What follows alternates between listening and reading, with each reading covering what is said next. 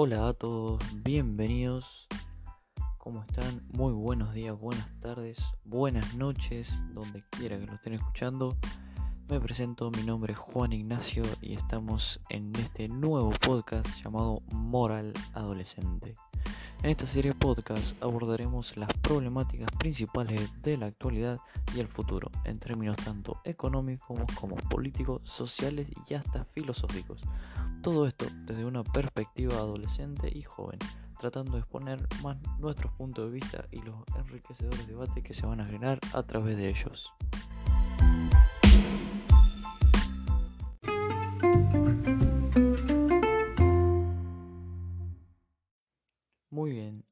Capítulo de hoy estaremos hablando sobre economía. Así es, vamos a hablar sobre un poco la economía, cómo es, cómo nos abarca y cómo nos comprende a todos nosotros la economía.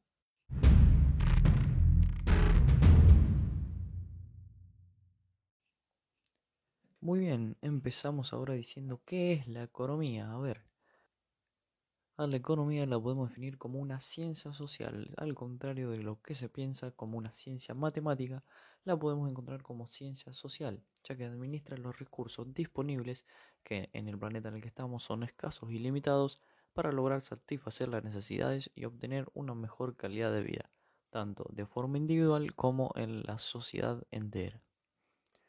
En cuanto al estudio, esta se centra en el proceso de producción de bienes y servicios desde la extracción de la materia prima hasta la llegada del consumidor final. Es decir, que la economía comprende todas las etapas de la producción. Por ejemplo, en el caso de una chaqueta de lana, podemos decir que la economía abarca desde que se obtiene la materia prima, la lana, en el campo con la oveja hasta la confección de ella y, y la tienda que la vende. Los principales objetos de estudio son la tierra, el trabajo y capital, la ley de oferta y demanda, la intervención estatal en la sociedad, la distribución de la renta, el crecimiento de la sociedad y otros más.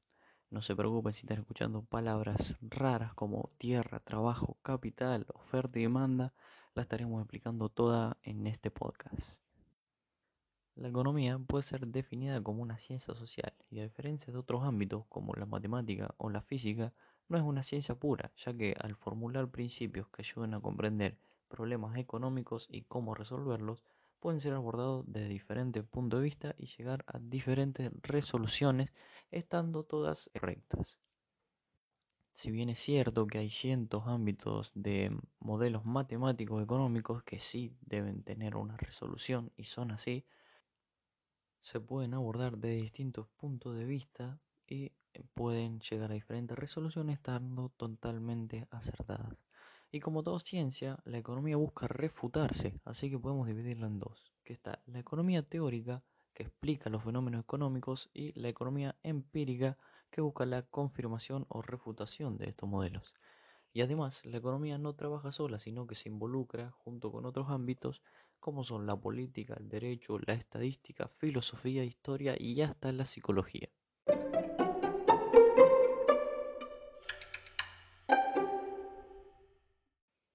Muy bien, ahora entonces vamos con el surgimiento de la economía y cómo ésta se relaciona con la filosofía. Sorprendentemente, la economía se relaciona con la filosofía en sus principios. Muy bien, y como es habitual en la filosofía nos remontamos a la antigua Grecia, de donde proviene la mayor influencia de esta palabra. Allí los griegos la utilizaban para referirse a la administración del hogar como oikonomía, oikos que se refiere a casa y neimein que se refiere a gestión y dispensación. Hablamos del surgimiento filosófico de la economía porque muchos filósofos estuvieron involucrados en esta nueva disciplina en su época.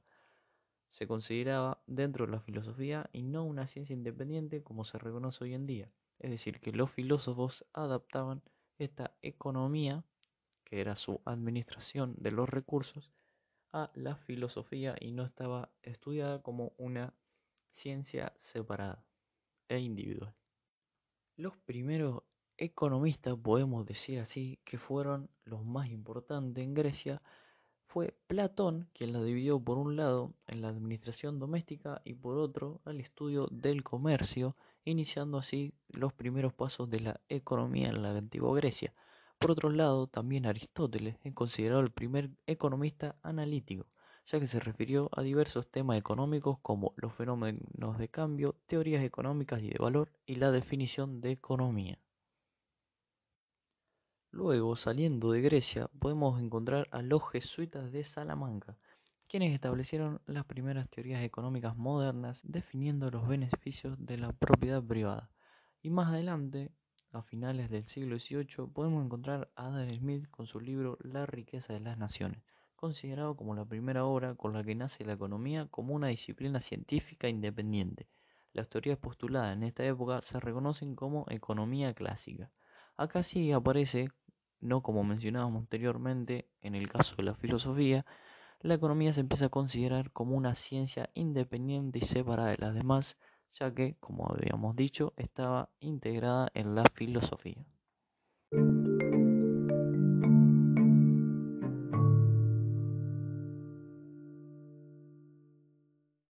Muy bien, ahora vamos a hablar de la base de la economía. ¿En qué se basa la economía? La economía se mantiene gracias a tres principales factores de producción. Estos factores de producción son la tierra, el trabajo y el capital. ¿Qué es la tierra? La tierra abarca desde la tierra propiamente dicha hasta los depósitos minerales en el suelo. Es decir, que abarca desde la tierra para cultivar o para la utilización del ganado hasta minerales como pueden ser el oro, el petróleo, etc.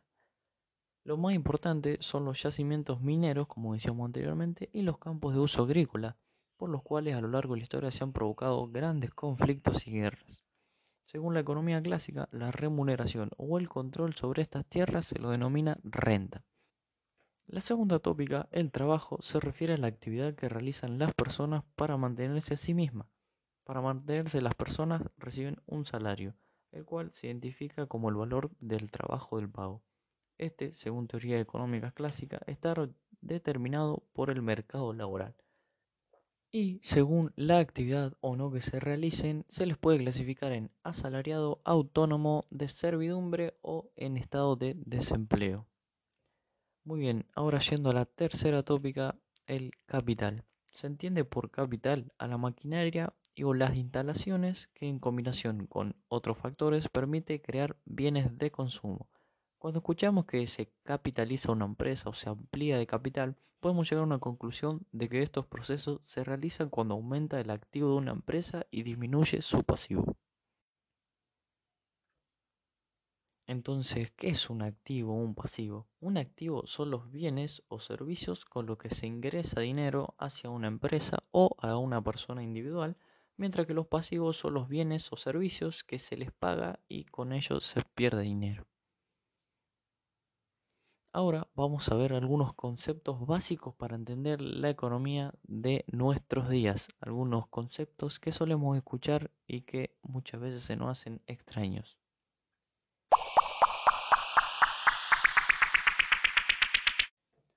Comenzamos con bienes. ¿Qué es un bien? Es todo aquello que satisface una necesidad y tiene un valor y además es tangible al contrario de lo que es un servicio, que es una prestación destinada a satisfacer una necesidad que no consiste en la producción de un objeto.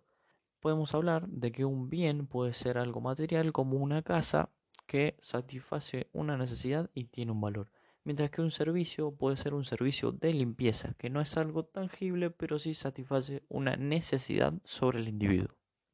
Y acá una palabra que se suele mencionar mucho, sobre todo en el sistema capitalista, el liberal, se utiliza mucho la palabra de mercado. ¿Qué es el mercado? ¿Quién lo determina? El mercado es el conjunto de consumidores, ya sea de un territorio determinado o de el mundo entero. Otro más que se suele escuchar mucho es el PBI o PIB y PBI o PIB per cápita. El PBI es el Producto Bruto Interno, que es el valor total de los bienes y servicios de un territorio determinado en un año. Como explicamos antes, ya sabemos lo que son bienes y servicios, pues eso se suman y determinan el PBI de un territorio, de un país en el plazo de un año y el PBI per cápita se obtiene de la división por la cantidad de habitantes, es decir, que el PBI que sacamos anteriormente lo dividimos por la cantidad de habitantes de ese territorio y allí obtenemos el PBI per cápita, que sería el valor total de los bienes y servicios que tiene cada persona en ese territorio. Otra de las palabras también utilizadas por los capitalistas o liberalistas es el pleno empleo. ¿Qué es estar en pleno empleo? ¿Qué es una economía con pleno empleo? Una economía con pleno empleo se trata de que la mayoría de puestos de trabajo se encuentren ocupados, es decir, que haya muy poco desempleo. Y entrando un poco más a las definiciones un poco más específicas del tema económico, podemos encontrar macroeconomía y microeconomía. La macroeconomía se refiere al estudio económico de sectores grandes, como puede ser a nivel mundial, internacional y nacional mientras que la microeconomía, al contrario, se refiere al estudio económico de sectores más pequeños, como empresas, autónomos, etc. Y otro gran interventor en lo que es la economía es el Estado. ¿Qué es el Estado? Es un conjunto de instituciones burocráticas que a través de un monopolio sobre unos límites territoriales establece pautas y leyes por lo que se rige el dicho territorio. Algunas teorías económicas avalan sobre la posición del Estado en la sociedad y que tenga este mucho, mucha influencia sobre ella, mientras que otras apuestan por la mínima intervención del Estado en la sociedad y en la economía. Y acá son dos puntos lo que me quiero detener, que son la tasa de interés y la inflación. La inflación, un fenómeno que solemos escuchar muy a menudo. La tasa de interés no se escucha tanto, pero también es algo que define nuestra economía, aunque a veces no sepamos. Entonces, ¿qué es la tasa de interés? Es un rendimiento de la unidad de capital en una unidad de tiempo. Es decir, que, por ejemplo, en un plazo fijo, si yo pongo 100 pesos en un plazo fijo y tiene una tasa de interés del 10% a dos meses, en dos meses voy a tener 110 pesos. Mientras que la inflación es un aumento generalizado de los precios en un periodo extendido de tiempo. Y ahora sí, llega el momento de explicar bien lo que es esta inflación que solemos escuchar constantemente, más acá en Argentina.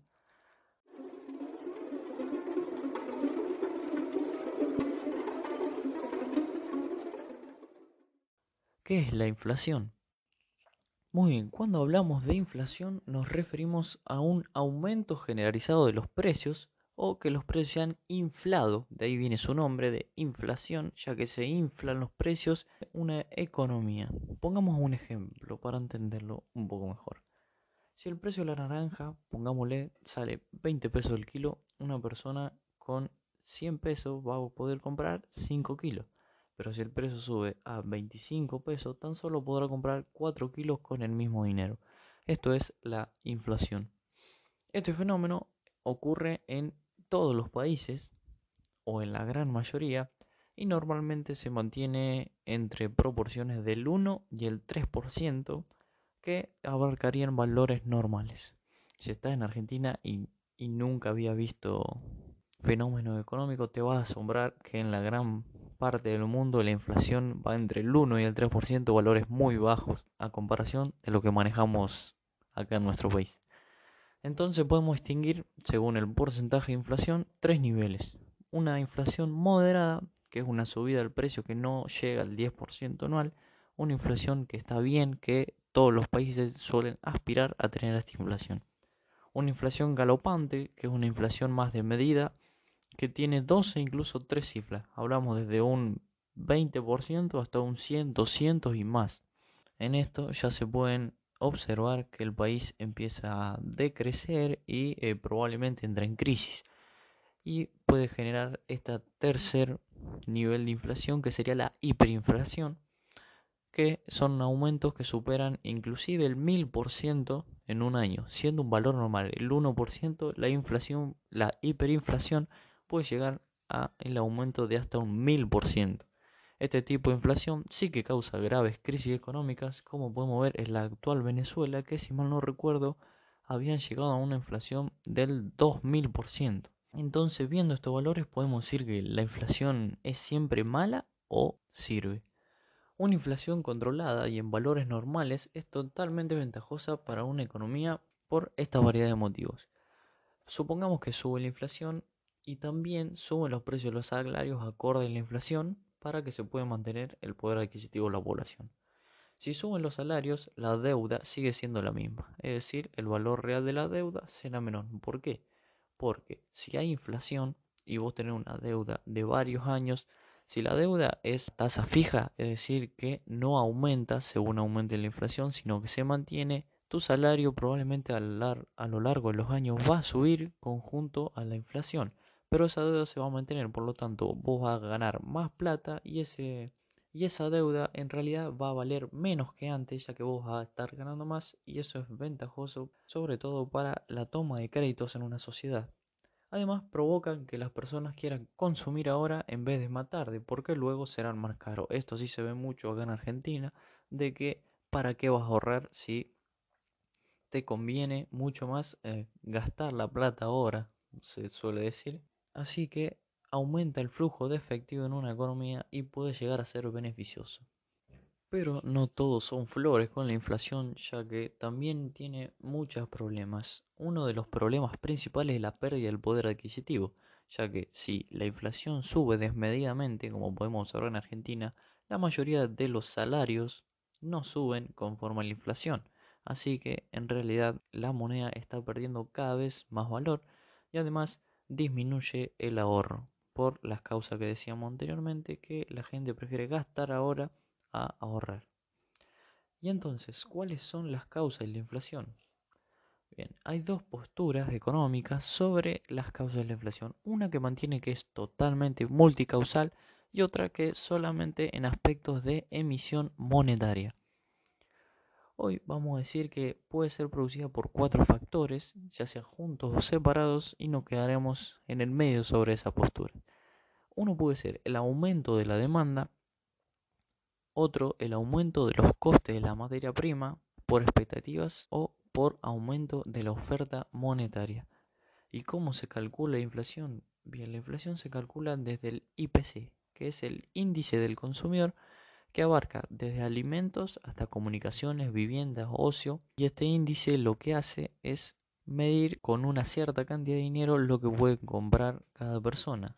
Este resultado se compara a años anteriores y da un porcentaje de subida o de bajada de precios y allí podemos ver la inflación.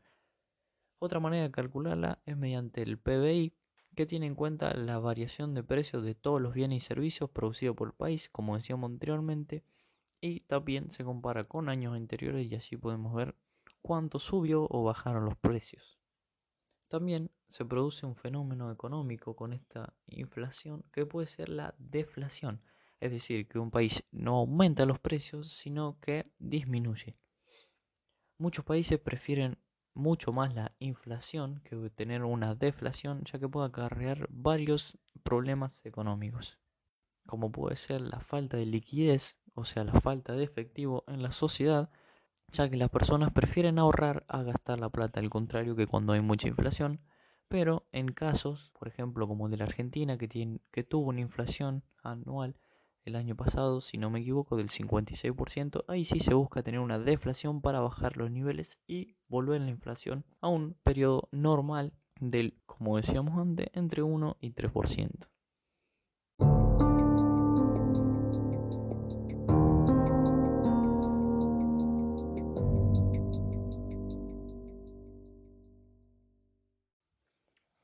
Y ahora la segunda tópica que nos quedaba es la tasa de interés que va de la mano de la inflación. La tasa de interés expresada en porcentaje representa un balance entre el riesgo y la posible ganancia de la utilización de una suma de dinero ingresada en un sistema financiero específico y en un tiempo determinado. Pongamos un ejemplo, así lo entendemos un poco mejor. Un banco puede caer en bancarrota, por lo tanto tiene un poco de riesgo, mientras que un país no puede caer en bancarrota. Por lo tanto, los bonos de un estado, de un país, van a ser mucho más seguros y tendrán un interés menor que en el bono de un banco, por ejemplo. E igualmente sucede con una empresa, la cual tiene mayor riesgo de quiebra que un banco y un estado, por lo tanto tiene una tasa de interés más alta. La empresa en este caso paga dividendos a sus accionistas y tiene una tasa de interés generalmente mucho más, más alta, ya que lleva un mayor riesgo por parte del inversionista. El riesgo además se asocia al tipo activo y la preferencia por la liquidez, es decir, que cuanto menos líquido es el activo, mayor compensación se obtiene.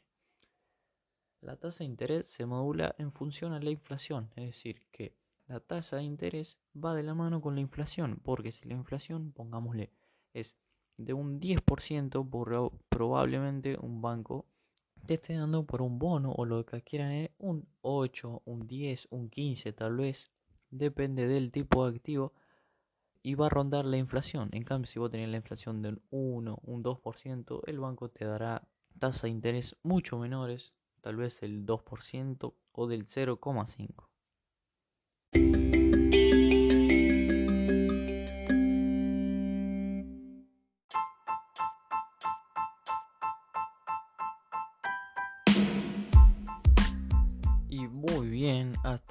El episodio de hoy. Espero que les haya gustado, espero que hayan entendido un poco más sobre cómo funciona la economía. No se olviden de seguirnos en nuestras redes, estamos en Twitter como Moral Adolescente. También tenemos un blog donde pueden consultar todo lo que sacamos en este episodio y allí pueden dejarnos sus comentarios, dudas y hasta pueden contactarse con nosotros para participar o dejar una sugerencia sobre algún podcast. Muchas gracias por escucharnos. Espero que tengan un excelente día, una excelente semana. Arranquen con todo lunes. Saludos.